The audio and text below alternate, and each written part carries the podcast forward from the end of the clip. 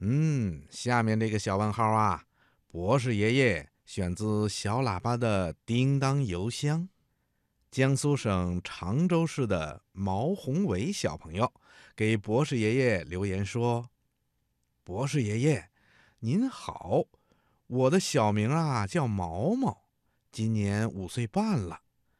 我请妈妈给你写信，是想请您解答一个小问号，就是打雷的时候为什么不能躲在大树的下面呢？”嗯。下面博士爷爷就来解答毛毛的这个小问号：打雷的时候为什么不能躲在大树的下面？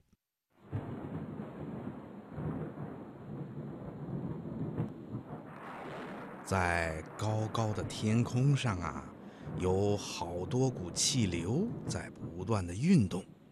这些气流有的朝上跑，有的呢是朝下跑。方向不一样，速度也不一样，有的快，有的慢。天空中的积雨云，也就是咱们平时说的乌云，也跟着气流啊一块儿运动，有的向上冲，有的向下降。云和云之间一摩擦，这就让云呐带上了不同种类的电荷。也就是正电荷和负电荷，由于同一种类的电荷是互相排斥的，因此啊，正电荷和负电荷分别聚集在云的两边儿。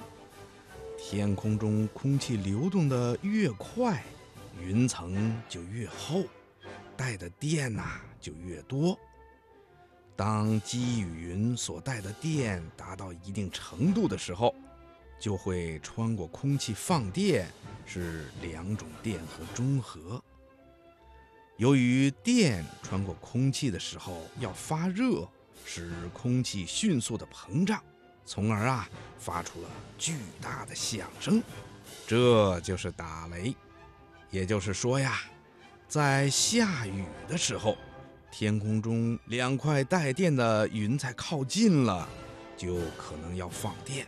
放电的时候就会发出光和轰隆隆的声音，这就是闪电和雷。